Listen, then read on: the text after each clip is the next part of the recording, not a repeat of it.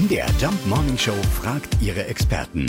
Fakt oder Fake? Ja, wenn es um knallharte Zahlen und Fakten geht, fragen wir die Experten von Statista.de. Matthias Jansson. Ja, geben wir wirklich von Jahr zu Jahr mehr aus für Zombies, Skelette und Spinnennetze? Ja, es gibt da zumindest keine kontinuierliche Zeitreihe, die das belegt, aber man weiß aus Umfragen, dass das Halloween-Fest insgesamt in Deutschland zunehmend beliebter wird.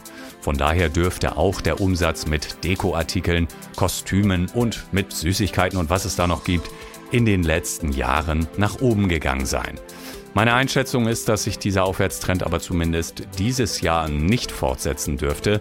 Laut einer aktuellen EY-Umfrage wollen die Deutschen in Zeiten von steigenden Preisen weniger Geld für nicht notwendige Produkte ausgeben und dazu zählt Halloween sicherlich.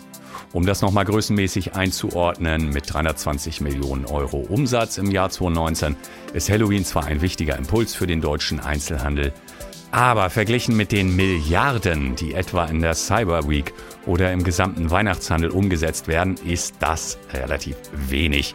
Der Einzelhandel dürfte eine etwaige Delle beim Halloween-Umsatz also verkraften. Also, das ist ein Fakt. Halloween setzt Millionen um und wird tendenziell von Jahr zu Jahr immer beliebter.